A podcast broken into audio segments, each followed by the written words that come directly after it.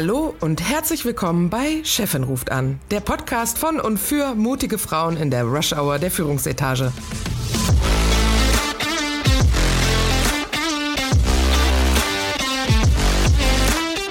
Mein Name ist Friederike Oehlerking und zusammen mit Christine Kohnke und Dr. Verena Klappdor unterhalte ich mich alle zwei Wochen über Themen, die Menschen in Führungspositionen oder solchen, die dorthin kommen wollen, interessieren. Wir bringen unterschiedliche Hintergründe und Ansichten zusammen aus der Personalabteilung, dem Engineering und Projektmanagement, aus Konzernen, Startups und der Selbstständigkeit und aus unterschiedlich gewählten Lebensmodellen, aber immer mit einem humorvollen Blick und einer authentischen Sprache. Freut euch auf unterhaltsame Geschichten aus unserem Berufsalltag, gesprenkelt mit wissenschaftlichen Fakten. Und jetzt viel Spaß bei Chefin ruft an.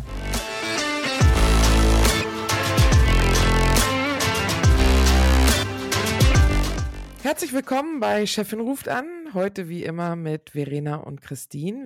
Heute wollen wir über das Thema weibliche Führung sprechen. Ich bin da total gespannt drauf, weil ich das immer mehr höre und lese und sehe, aber selber nicht genau weiß, ob man diese Unterscheidung überhaupt machen sollte, was genau damit gemeint ist und ob sich das wirklich auswirkt in unserem Berufsleben. Und da bin ich ganz gespannt auf eure Meinung. Habt ihr von dem Begriff schon mal gehört? Christine, du hast ja ordentlich Artikel rübergeschickt. Ja, ich habe mich in der Tat. Sorry. ich musste mir noch schnell was zu trinken eingießen. Ähm, ich habe mich ja mit äh, äh, dem Thema schon des Öfteren beschäftigt. Ich habe wirklich auch eine Diplomarbeit äh, auch über das Thema geschrieben. Ähm, da ging es allerdings eher um geschlechtsspezifische Barrieren für Frauen, die in Führungspositionen äh, kommen möchten. Aber das Thema, äh, wie führen Frauen um Männer und gibt es da geschlechtsspezifische Verhaltensweisen, damit beschäftige ich mich schon länger. Und es gibt in der Tat neueste Studien. Oh. Das Buch hatte ich auch mit euch geteilt. Das Gehirn äh, hat kein Geschlecht. Das sind äh, neueste ja. neurowissenschaftliche Erkenntnisse. Äh, was trotzdem noch nicht aussagt, ob vielleicht ähm, es äh, unterschiedliche Verhaltensweisen gibt. Aber eine wesentliche Erkenntnis ist, es gibt ähm, wenn man sich ähm, die Gehirne anschaut, kein klassisches männliches oder klassisches weibliches Gehirn. Daraus abgeleitet auch, es gibt kein klassisch männliches oder klassisch weibliches Verhalten. Sondern die äh, Autorin beschreibt das ganz spannend. Jeder hat ein Mosaik ähm, im Gehirn. Also das Gehirn besteht aus Mosaiken mit völlig unterschiedlichen Verhaltensweisen. Die können mal klassisch stereotypisch weiblich sein oder auch stereotypisch männlich. Aber wir haben alle ein Repertoire an Verhaltensweisen, äh, die wir in unserer Kultur auch als Stereotype, stereotypische männliche und weibliche Eigenschaften einordnen können. Aber eigentlich haben wir alle ein Sammelsurium an Verhaltensweisen, die völlig unabhängig vom Geschlecht sind. Diese? Also gibt es wissenschaftlich nicht. Aber was wir natürlich auch wissen ist, ähm, wenn wir aufwachsen, spielen Stereotypen eine große Rolle. Fängt ja schon an mit dem rosa und hellblauen Zimmer, was dann gestaltet wird mit dem entsprechenden Spielzeug, wie wir mit Jungs und Mädchen kommunizieren. Ähm, da gibt es natürlich ganz klar Studien, die belegen, dass wir da dadurch geschlechtsspezifisches oder geschlechtstypische Verhaltensweisen prägen. Durch die, durch die Sozialisierung, ne? Ja, das genau. meine ich nämlich auch. Äh, ich wollte nur sagen, dann bedeutet es im Endeffekt, dass Female Leadership ähm, eine Beschreibung ist für das, was vielleicht unter Female verstanden wird, durch stereotypisches Verhalten, was man sich in der, ja, was sich Leute so unter Female so verstehen, aber nicht unbedingt Female im Sinne von weiblich, äh, im Sinne von biologisch weiblich, sondern einfach eher als Adjektiv, das gewisse gewisse äh, Verhaltensweisen subsumiert, ja, im Vergleich zu Mail, was dann entsprechend andere Verhaltensweisen beschreibt. Okay, dem könnten wir aber ja auch nicht entgehen, jedenfalls bisher noch nicht, solange unsere Generation da noch in diesen geschlechterspezifischen Rollen aufgewachsen ist, so sozialisiert worden ist, das in unseren Köpfen ist und jetzt erst eine Umgestaltung ähm, äh, kommt, bedeutet, dass wir ja immer noch in irgendeiner Form selber in diesem Handlungsspielraum agieren und dann vielleicht ja doch eine weibliche Führung an den Tag legen. Wie sehe die denn aus im Vergleich zu einer männlichen Führung? Einfach um es mal abzustecken. Ja.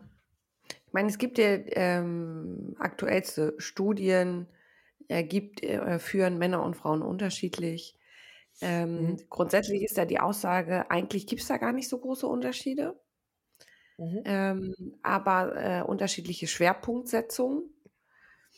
Andere Studien sagen, also dass Frauen äh, äh anderen Schwerpunkt ihrer Führung setzen als Männer.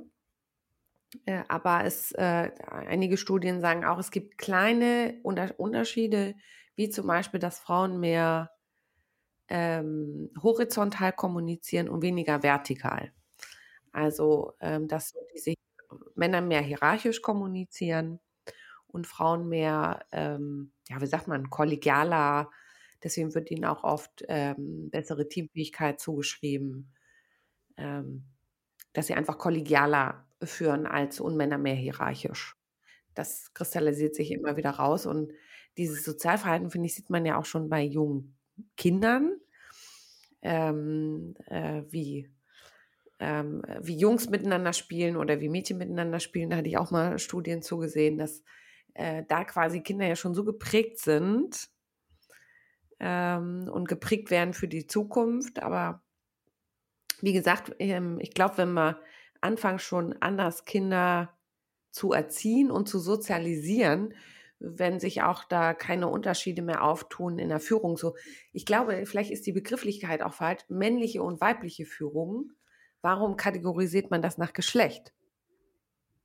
Man könnte ja auch andere Kriterien als Unterscheidung nehmen, ne? Da fand ich diesen einen Artikel ganz gut, der gesagt hat, dass wir das jetzt erst eine Zeit halt machen müssen, damit wir die Weiblichkeit in die Führung bekommen, solange bis der bis das Adjektiv halt unnötig wird und Führung einfach geschlechterspezifisch verstanden wird. Äh, und nicht geschlechterspezifisch verstanden wird, also neutral verstanden wird. Bisher wird Führung immer eher männlich assoziiert. Aber vielleicht kann man auch mal so aus der, äh, aus der Praxis erzählen, äh, Verena, hattest du denn mal äh, weibliche und männliche Führungskräfte? So kannst du aus der Erfahrung vielleicht sagen, was du da, hast du da Unterschiede erlebt? Ja, also ähm, interessanterweise hatte ich selber nie eine weibliche Führungskraft. Also ich hatte immer nur Männer als äh, meine Vorgesetzten. Ach.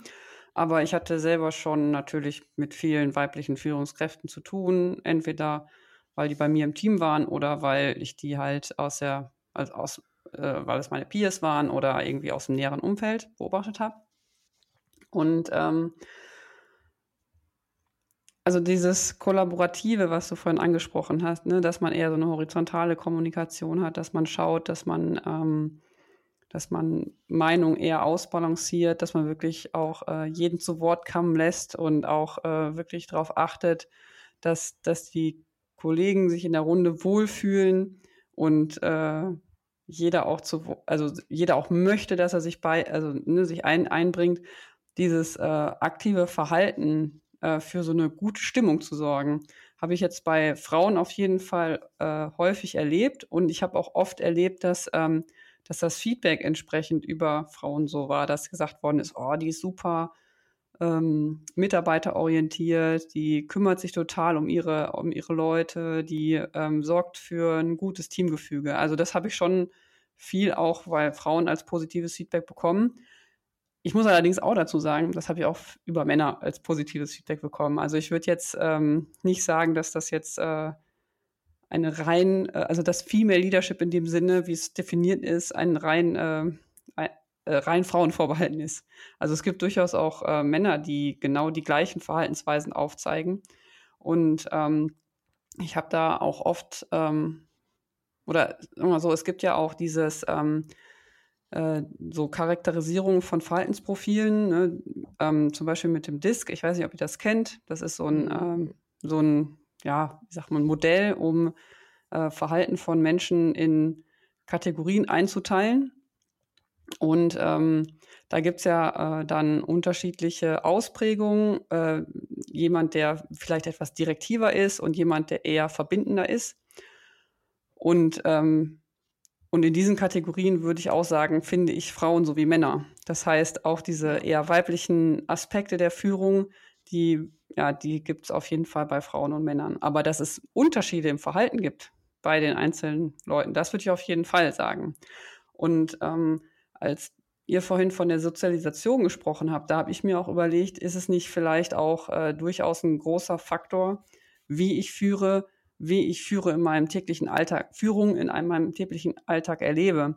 Also ich fände es eigentlich mal spannend, ähm, so einen Vergleich zu machen zwischen Führungskräften aus unterschiedlichen Unternehmen, dass ich sage, okay, ich habe das Unternehmen A mit der Führungskultur, die vielleicht eher autoritärer ist. Und dann finde ich auch vielleicht dort mehr Führungskräfte, die vertikal kommunizieren. Und dann habe ich ein anderes Unternehmen, wo die Führung und die Unternehmenskultur eher flacher ist und eher kollaborativer. Und dann finde ich vielleicht dort auch Führungsverhalten, was eher in die Female Leadership ähm, Kategorie fällt, einfach weil ähm, die neuen Führungskräfte ja oft auch denke ich mal, das imitieren, was ihnen vorgeliebt wird von ihrer Führungskraft. Das heißt, wenn ich jetzt in einem Umfeld bin, wo schon viele vielleicht Frauen sind, die entsprechend äh, Female Leadership äh, leben, dann sehe ich ja, dass sie erfolgreich sind mit dem Verhalten und dann ahme ich das nach, so wie ja Kinder auch alles nachahmen erstmal.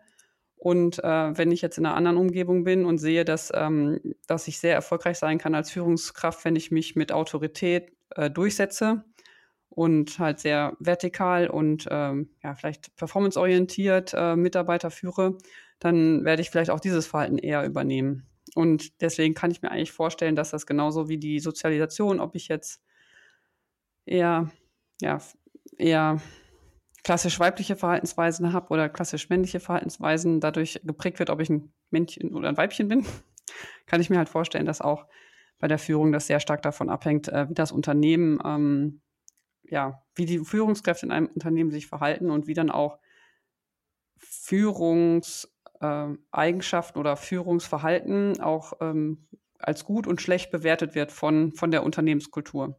Hm. Ich glaube auch, dass es da gar nicht diese geschlechtsspezifischen Unterschiede gibt. Ich da hatte zwei, drei weibliche Führungskräfte und ich glaube drei, vier, fünf oder so männliche Führungskräfte. Und ich kann nicht sagen, ähm, dass es da, wenn ich die Gru Frauengruppe, Männergruppe betrachte, dass da Unterschiede gab. Gab es überhaupt nicht. Ähm, aber es gab ähm, Führungsunterschiede pro Person, also unabhängig vom Geschlecht. Genau. Ne? Also genau, ja. jeder führt ein bisschen anders. Ich hatte jetzt das Glück, äh, bis auf ein, eine Führungskraft hatte ich nur super Führungskräfte. Ähm, äh, aber das hat nichts mit typisch weiblichen oder typisch männlichen oder stereotypen Verhaltensweisen zu tun. Also ich fand jetzt meine weibliche Führungskraft nicht viel empathischer als mein, meine männlichen Chefs. Ähm, genauso wenig, wie ich meine männlichen Chefs autoritärer fand. Ja, das muss ich auch sagen. Und es hängt ja auch ein bisschen mit dir persönlich zu, äh, zusammen, ne? Weil, also, wenn ich jetzt persönlich jemand bin, der gerne klare Ansagen bekommt, dann finde ich jetzt jemanden in der Führung, der klare Ansagen verteilt, super, weil ich denke, boah, toll, die Führungskraft sagt mir genau, was ich machen soll. Oder da kann ich, da weiß ich, was ich, ähm, kriege ich direktes Feedback, mit dem ich sofort was anfangen kann, etc. Und ähm, eine andere Person würde vielleicht sagen, oh Gottes Willen, da kriege ich immer nur direktes Feedback. Ich hätte es gerne ein bisschen verpackter. Und schon hast du die mhm. gleiche Führungskraft, aber äh, eine unterschiedliche Wahrnehmung, ob das jetzt eine tolle Führung ist oder nicht. Also auch das ist ja durchaus nochmal sehr individuell. Ja, ich glaube, dass die, dass die Führung in erster Linie, um erfolgreich zu sein, ähm, situativ angepasst werden muss. Ne? Der, die Führungskraft muss einfach in der Lage sein, mit dem Mitarbeiter, der eine klare Ansage haben möchte, klare Ansagen zu geben und so auf der Ebene zu kommunizieren und im Gegensatz dazu mit einem anderen Mitarbeiter eben anders zu ähm, kommunizieren, so wie er oder sie das gerne äh, braucht oder vielleicht auch nicht mal generell, sondern in dem Moment. Auch da gibt es ja Unterschiede. Ne? Ähm, und ich glaube, dass vieles davon vielleicht auch wieder eine Generationsfrage ist, eher als dass es eine Geschlechterfrage ist. Ich glaube, dass neue Generationen nochmal anders, anders führen als alte Generationen. Ähm, dieser generalstabsmäßige äh, Hier Hierarchien und dieser generalstabsmäßige Ton in der Führung hat sich ja wahrscheinlich in den 90er, 80er Jahren hat sich das noch bewährt und ist heute völlig out. Ähm, gibt aber natürlich noch Leute, die damals das gelernt haben, dass das cool war und es heute noch anwenden und realisieren oder vielleicht auch nicht, weil sie einfach auf einer Position sind, wo sie untouchable sind, ähm, dass das nicht mehr so toll ist. Und jetzt kommt eine Generation nochmal nach uns auch, die wieder eine ganz andere Ansicht haben, die sich viel eher auch eventuell auf dieses Experiment noch einlassen. Ne, wir drehen die Entscheidungspyramide in Unternehmen um ähm, und lassen los und lassen unsere Mitarbeiter die Entscheidung treffen, als wir das vielleicht noch sind. Ne? Und das ist eine ganz spannende Entwicklung, wie sich Führung auch innerhalb der Digitalisierung dann entwickeln wird. Da bin ich ganz gespannt drauf.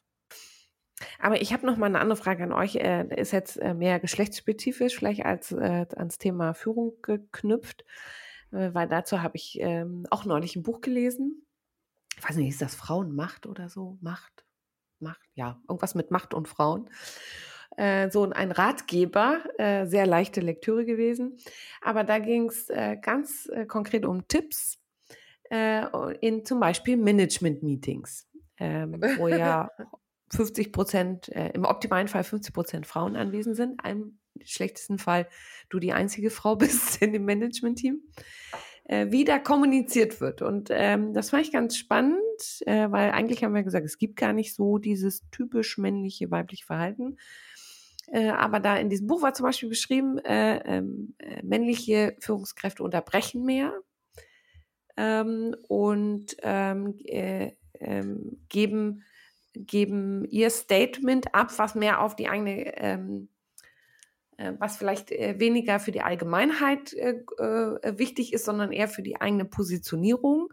Und da wollte ich mal von euch hören, wie ist denn da so äh, eure Erfahrung? Gerade so in Teammeetings mit anderen Führungskräften, seht ihr denn da so typisch männliche oder weibliche Verhaltensweisen?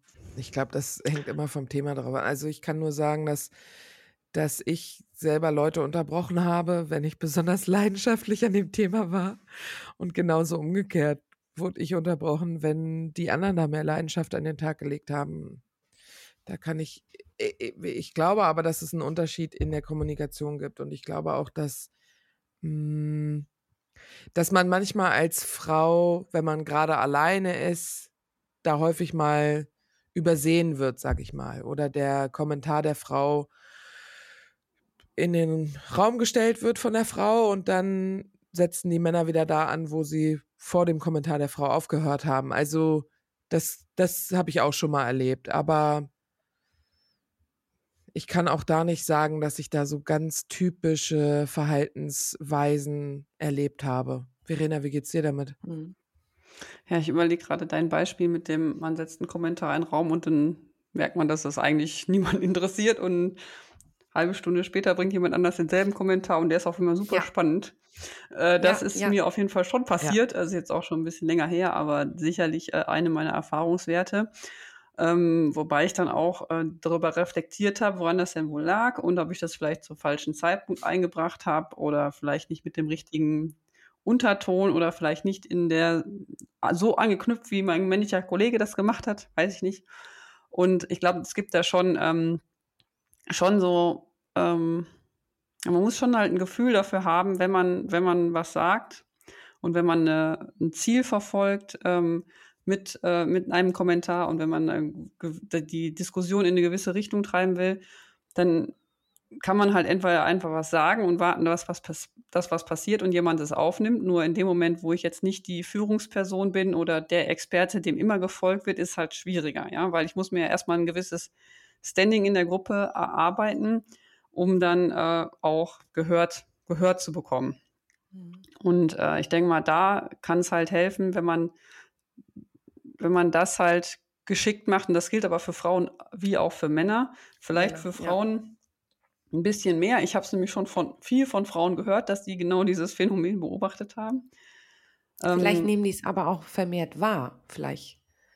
Hat das auch und was das mit Reflexion zu tun? Punkt. Ich habe auch manchmal das Gefühl, dass bei Männern das auch nicht so, die nehmen das vielleicht auch nicht so persönlich oder die, die denken ja. sich, ja, habe ich was gesagt, okay, dann, wenn es jetzt gerade nichts von, von Interesse ist, dann sage ich es halt in einer halben Stunde nochmal oder. Nochmal, genau. ja. Dann halt nicht. Also ich, ja. ich habe auch manchmal das Gefühl, dass vielleicht auch Männer da vielleicht ein bisschen emotionsloser sind und das vielleicht nicht so persönlich nehmen, wenn ihr Vorschlag jetzt nicht so ähm, gerade so direkt aufgenommen wird. Also das, was du halt gerade sagtest, Friederike, ne, so diese Leidenschaft. Je nachdem, wie viel Leidenschaft man am Thema hat und wie, wie, wie eng das bei einem, an einem dran ist, desto eher merkt man ja, fahren jetzt die anderen auch drauf ab oder bin ich jetzt der Einzige? Und mhm. ähm, ja, vielleicht ist das auch so ein bisschen mit der, mit der Emotion vermischt. Ich glaube aber auch, dass, ne, weil so, so ein bisschen klingt ja so, vielleicht sind wir Frauen da ein bisschen empfindlich, was das angeht. Ähm, oder legen da mehr. Ja, oder äh, legen das mehr auf die Dankeschön. Waagschale. Das liegt aber, glaube ich, meiner Meinung nach daran, dass wir das ja auch viel häufiger erleben. Ne? Äh, ich glaube, dass äh, Männer das weniger häufig erleben, dass sie irgendwie abgeschnitten werden oder eben, ich spreche immer von Mikroaggressionen erleben. Ne? Gerade in Führung, finde ich, erlebt man das als Frau deutlich häufiger als, als Männer. Ja, das, also das würde ich auch auf jeden Fall, ähm, würde ich auch so, dem würde ich auf jeden Fall zustimmen. Also, dass man ähm, als Mann unterbrochen wird, wenn man die Führungskraft ist, das passiert, glaube ich, sehr selten. Bei einer Frau haben die wenigsten Hemmungen. Also da kannst du Führungskraft sein, ein, zwei, drei, vier Level darüber. Das ist den Neu also nicht allen, aber das ist doch manchen auch ziemlich egal.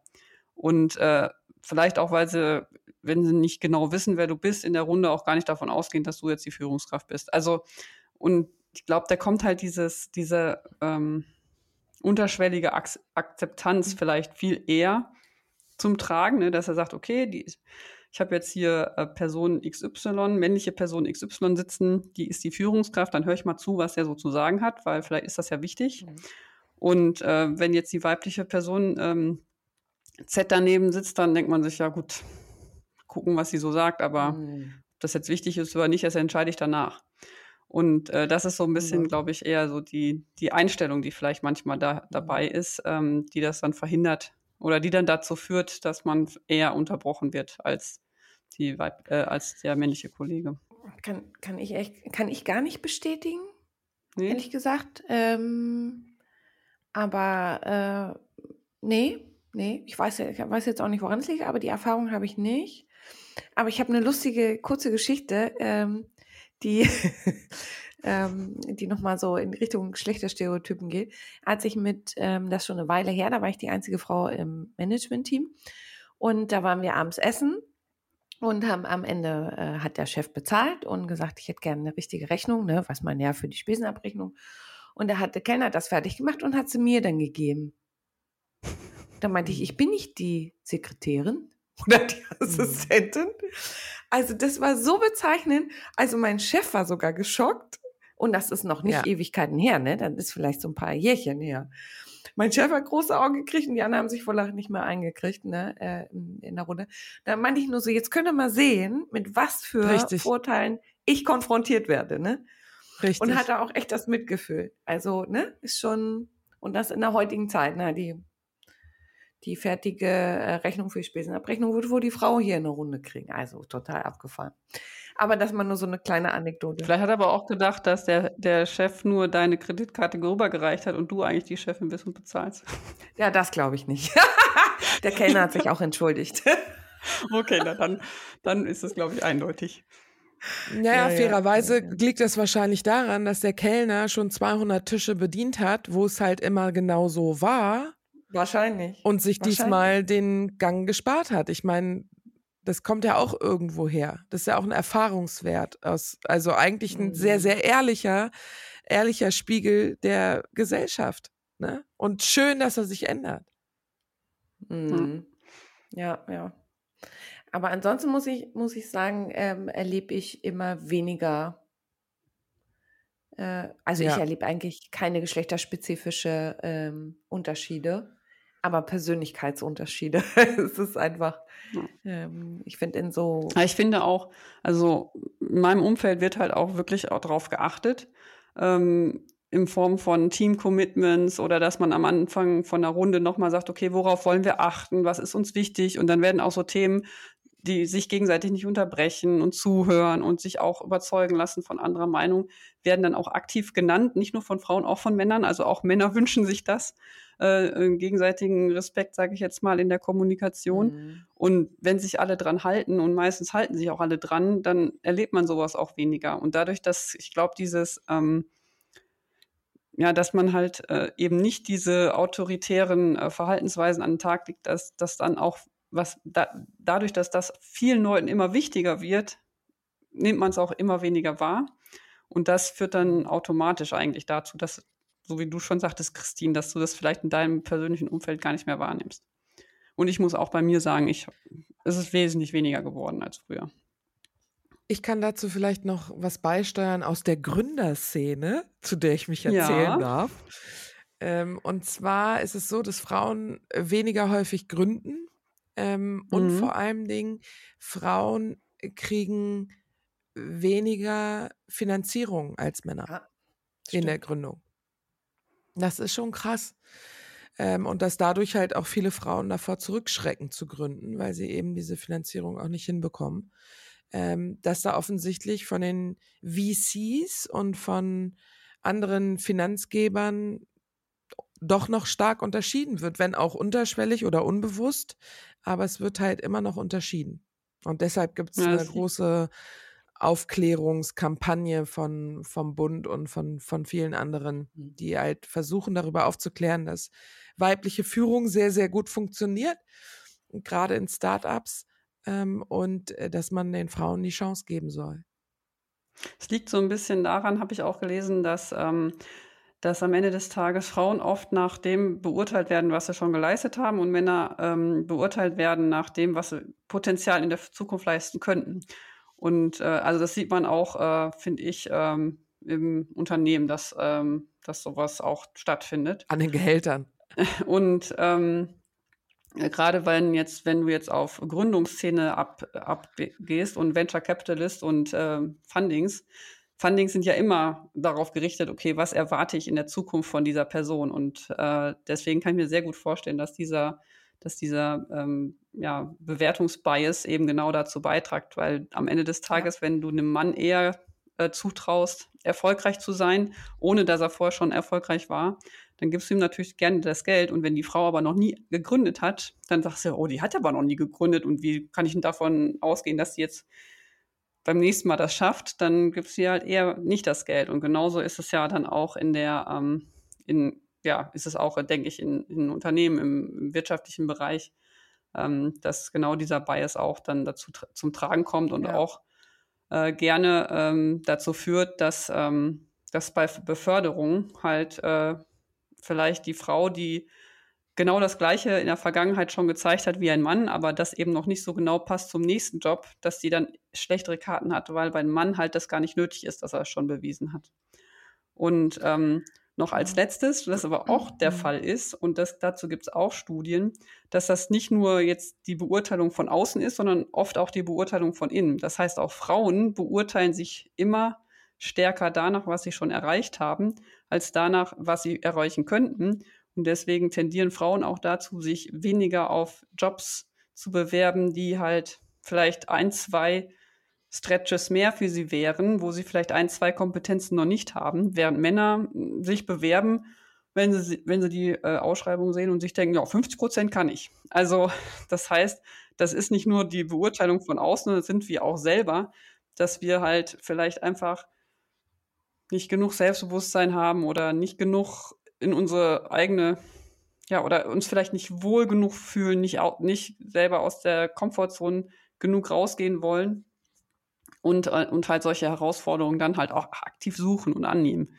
Und ähm, wenn es dann doch mal Frauen gibt, die das machen, dann wird es denen noch nicht mal zugetraut. Das ist natürlich sehr schade, ne? Also jetzt mal übertrieben. Mhm.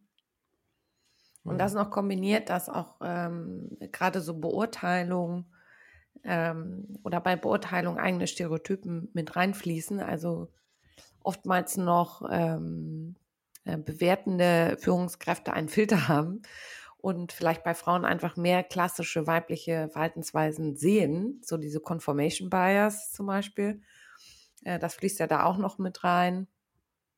Habe ich übrigens auch selbst schon erlebt, äh, äh, bei einer ähm, Führungskraft, die ähm, äh, vorher eine, eine Personalerstelle gemacht hat und dann eine Geschäftsführerposition übernommen hat, dass dieser Person automatisch stärkere ähm, äh, klassische Personaler-Eigenschaften zugesprochen wurden. Also besonders gut in Führung, besonders gut in Teambuilding.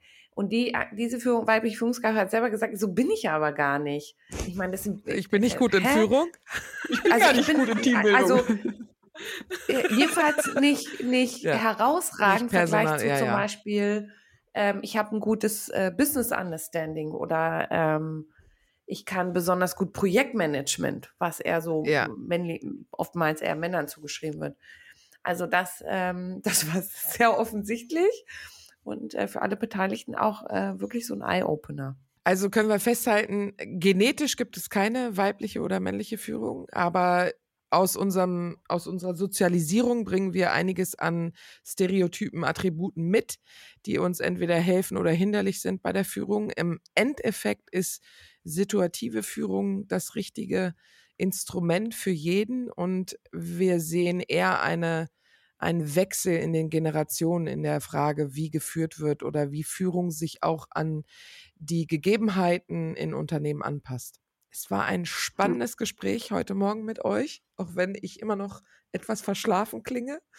Und ich wünsche euch einen ganz tollen Ta Start in den äh, Tag. Super, vielen Dank. Ja, danke, Friederike, danke, Christine. War ich wieder sehr spannend mit euch. Fand ich auch. Habt einen guten Tag.